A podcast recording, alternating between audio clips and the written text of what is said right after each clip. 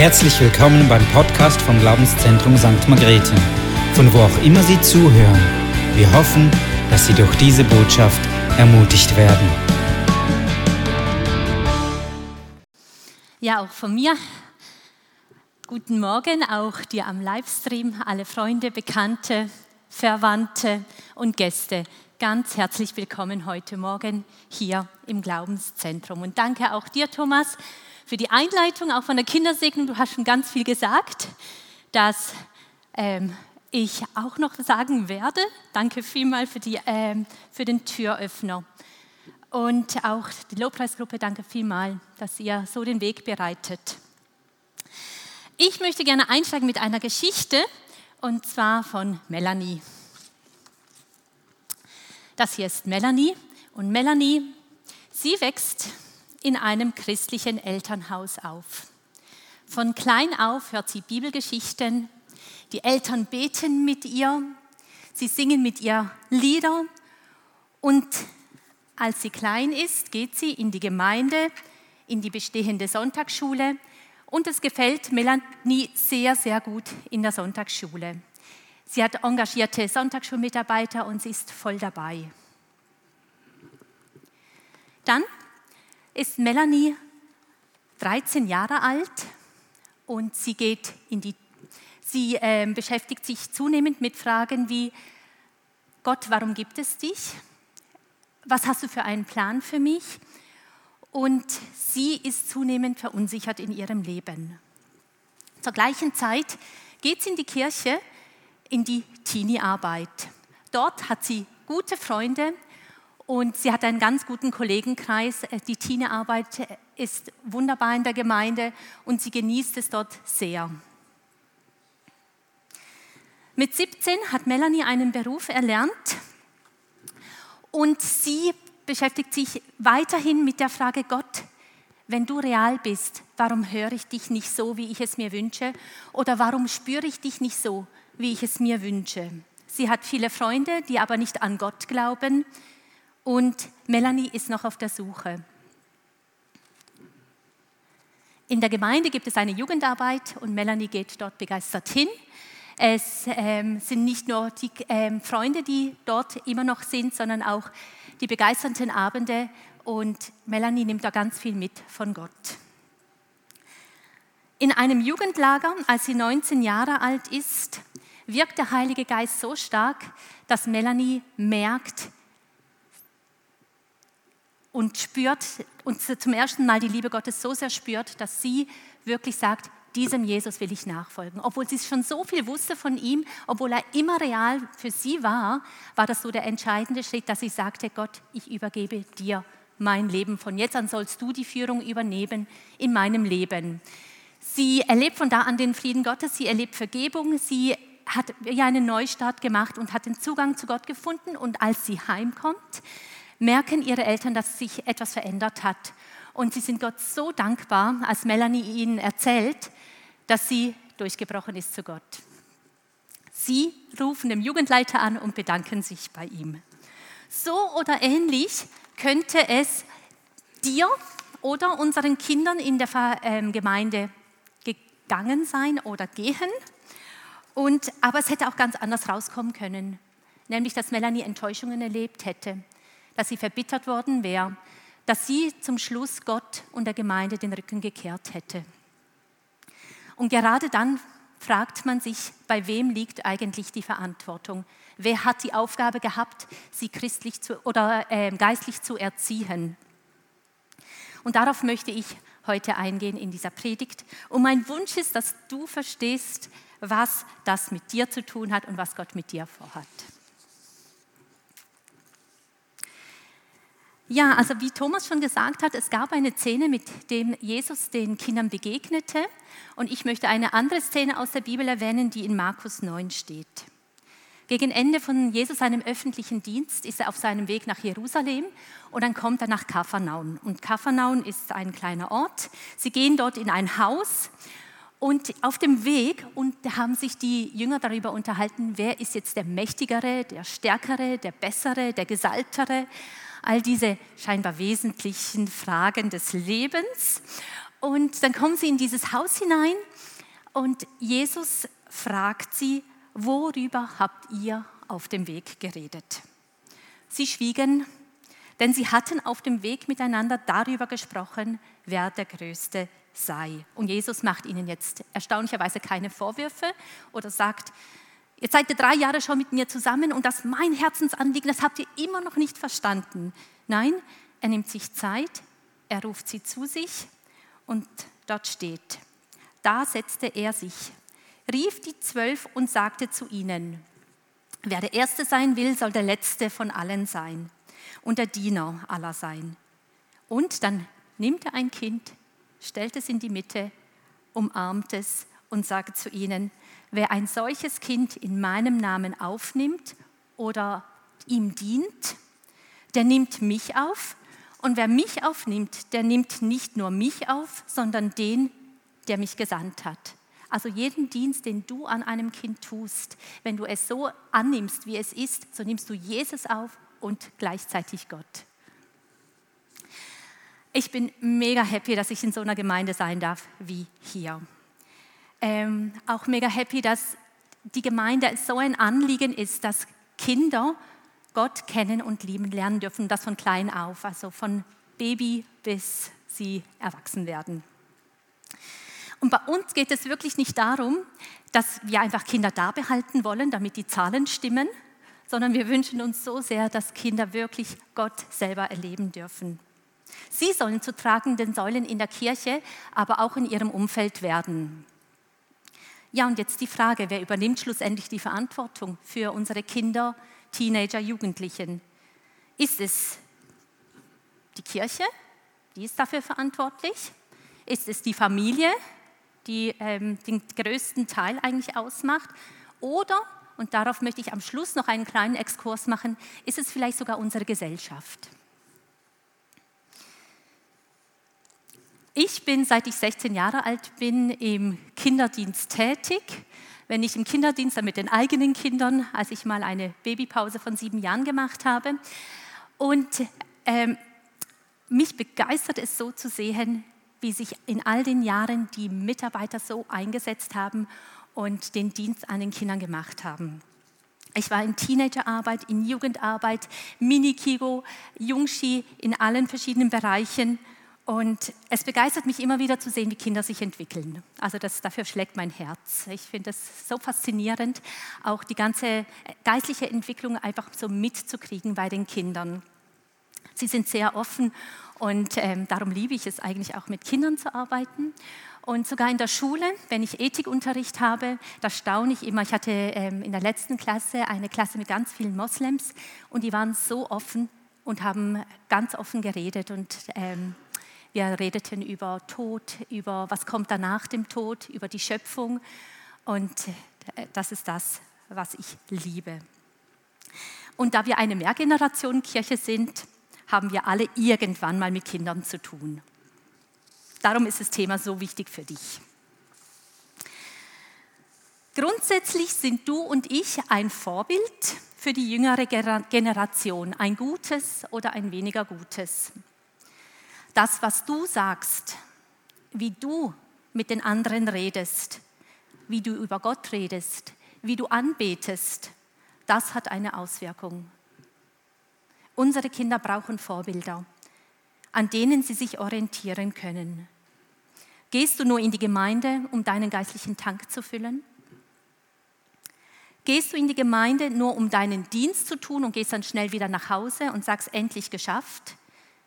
Oder gehst du in die Gemeinde und willst du Gott begegnen? Gehst du in die Gemeinde, um deine geistliche Familie zu sehen? Gehst du in die Gemeinde, um ein Segen für andere zu sein? Was ist deine Überzeugung? Was ist deine Motivation?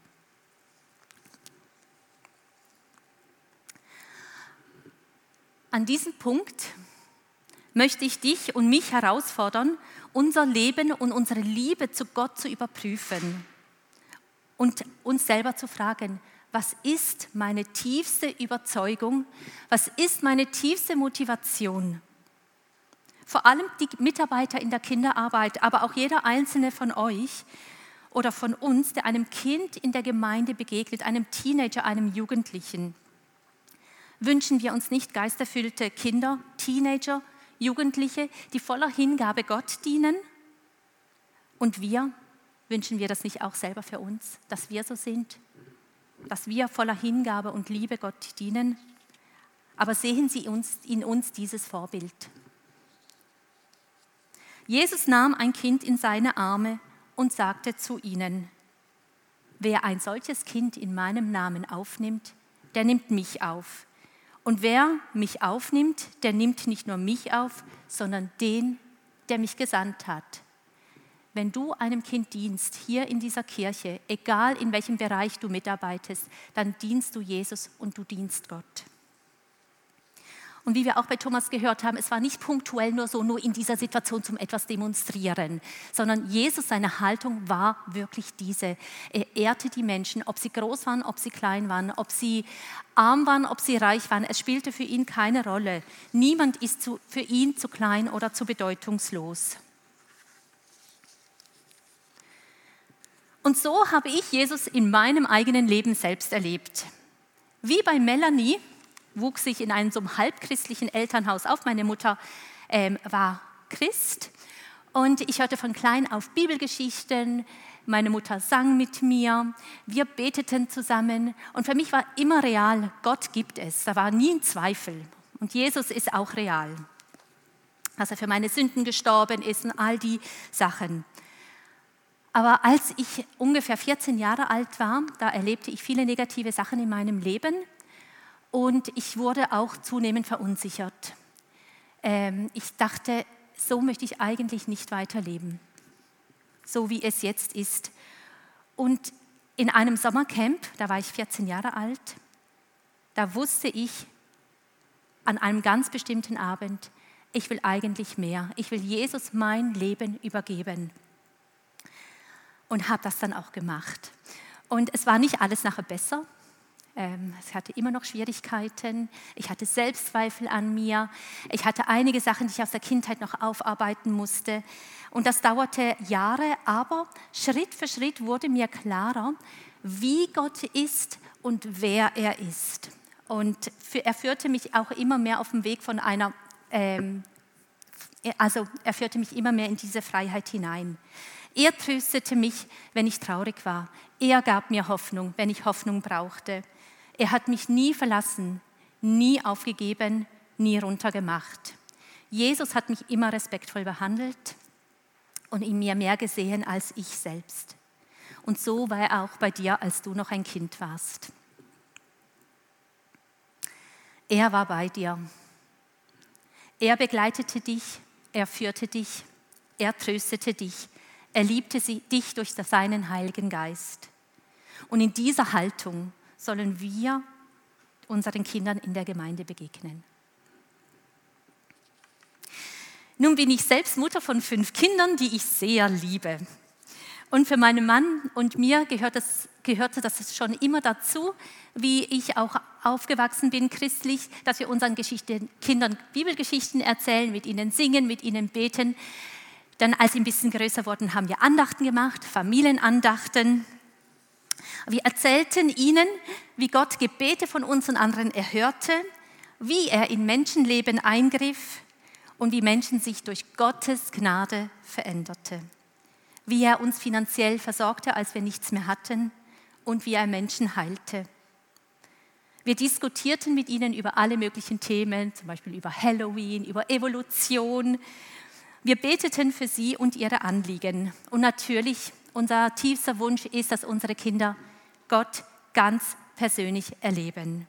Denn sie wissen es vielleicht in ihrem Verstand, aber es ist auch schon ein Kind zu mir gekommen und gesagt, ja Mama, aber ich fühle Gott nicht so oder er redet nicht so durch die Bibel, wie ich es mir wünsche.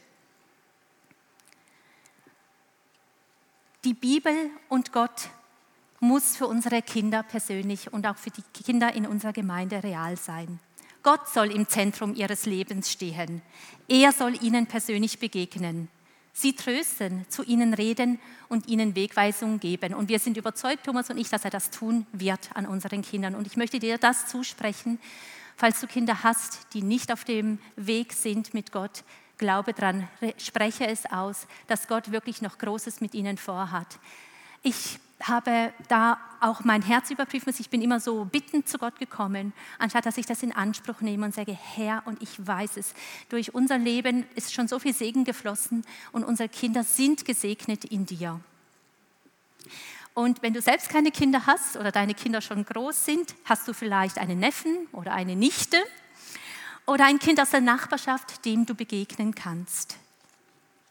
Und da stellt sich wirklich die Frage so in der Familie, was ist deine tiefste Überzeugung im Alltag? Was ist deine Motivation? Wo sind deine Wertvorstellungen? Ist Jesus wirklich im Zentrum? Ist er an erster Stelle? Oder sind es vielleicht ist es vielleicht die Arbeit, die so viel Zeit einnimmt? Sind es die Sorgen, die finanziellen Nöte, das Aussehen, das Ansehen? Und hier sind wir alle herausgefordert. So vieles will unsere Aufmerksamkeit auf sich lenken und umso wichtiger ist es, dass wir unseren Fokus auf das Allerwichtigste legen. Dies habe ich im letzten Jahr erlebt, als Gott zu mir sprach. Und zwar, ich bin Mutter, aber auch Lehrerin. Und da ist mir die Schulbildung unserer Kinder immer sehr, sehr wichtig gewesen, dass sie Einsatz zeigen, dass sie lernen, wie auch die Noten rauskommen. Das war immer so ein bisschen zweitrangig, aber einfach, dass sie Einsatz geben. Und ich habe da viel, viel Herzblut investiert und mich sehr engagiert. Und wir haben für Arbeiten, äh, zu Arbeiten hingefiebert. Wir haben ähm, uns gefreut über gelungene Sachen. Also ich war voll und ganz dabei. Bis eines Tages Gott mein Herz berührte und er mich fragte, bin ich wirklich im Zentrum? Und dann habe ich mir so Gedanken gemacht. Natürlich war mir Gott, ist mir Gott immer wichtig. Aber wenn ich so mit den Kindern, das, was ich den Kindern vermitteln möchte eigentlich, dass Gott wirklich das Wichtigste ist, das war wie ein bisschen aus dem ähm, also Gott war wie aus ein bisschen aus dem Mittelpunkt gerückt. Und ich habe gemerkt, nein, Gott muss das Zentrum sein. Und natürlich habe ich weiterhin meine Kinder, unsere Kinder unterstützt und habe weiterhin mit ihnen gelernt, aber mein Fokus hat sich verändert. Ich fragte sie öfters mal, sag mal, hast du etwas mit Jesus heute erlebt? Oder ist dir Jesus begegnet? Oder ähm, wo hast du die Liebe Gottes gesehen? wir dankten Gott viel mehr noch für alles, was er tut. Und wenn ihnen mal die Motivation zum Lernen fehlte, habe ich sie nicht fast gezwungen, sondern wir haben gesagt, komm, wir bringen das Gott. Der kann dir die Motivation schenken. Wir beteten für kranke Mitschüler und wenn sie Probleme mit Kollegen hatten, dann beteten wir für sie und redeten nicht einfach drüber, sondern wir brachten es konkret zu Gott. Und auch für Lehrer beteten wir. Im Moment sind drei auf der Berufs, in der Berufswahl Sie müssen einen Beruf finden und ja, ich habe mir anfänglich so ein bisschen Sorgen gemacht, drei Stück und für drei musste ich darum kümmern, um meine liebe Zeit. Aber nein, ich habe mich entschieden, Jesus sorgt für sie und ich sage es Ihnen auch, ich sage Ihnen auch, frag doch Jesus, was er eigentlich für dich will. Er, er weiß es ja, er kennt deine Zukunft und er weiß, was du brauchst. Und so kann ich das wirklich ähm, in seine Hände legen und weiß, er hat einen wunderbaren Plan. Und jetzt noch mal einen kleinen Exkurs zur Gesellschaft. Inwieweit können wir diese Verantwortung und diese Aufgabe von der ähm, geistlichen Erziehung der Gesellschaft überlassen? Schauen wir uns mal an, was passiert ist. Schon seit Jahren hat die Gesellschaft Gott aus dem Mittelpunkt, ich sage jetzt förmlich, gestoßen und hat den Menschen in den Mittelpunkt gestellt und dessen Verstand. Die Folge ist, der Verstand bestimmt und nicht mehr Gott und der Heilige Geist, sondern der Verstand. Aber erst wenn Gott wieder im Zentrum ist, kommen Dinge und Gedankengebäude und die richtigen Motivationen wieder in die Balance. So können wir der Gesellschaft die Erziehung unserer Kinder im geistlichen Sinne nicht übergeben, sondern sie liegt bei dir und bei mir. Wir sind es Gott schuldig, ihn wieder ins Zentrum und ihm wieder den höchsten Platz in unserem Leben zu geben. Unsere Kinder, die Enkel, die Nichten, die Neffen, das Kind, das du hier in der Gemeinde oder zu Hause begegnest, er braucht, es braucht eine persönliche Begegnung von Gott.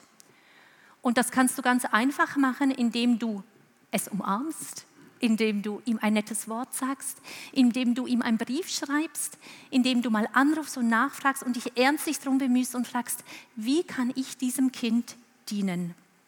In meinem Leben ähm, war das so, dass es vielleicht wirklich nur ein, ein aufermunterndes Wort war oder ein Brief oder ähm, eine Geste oder irgendetwas, das mich näher zu Gott gebracht hat. Und die Menschen haben das wahrscheinlich gar nicht gemerkt, die das gemacht haben.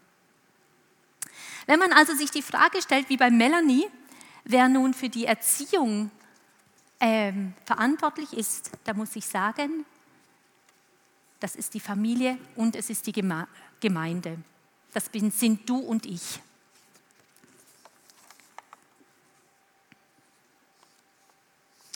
Ja, und ich habe gedacht, wie schließe ich diesen Gedanken ab?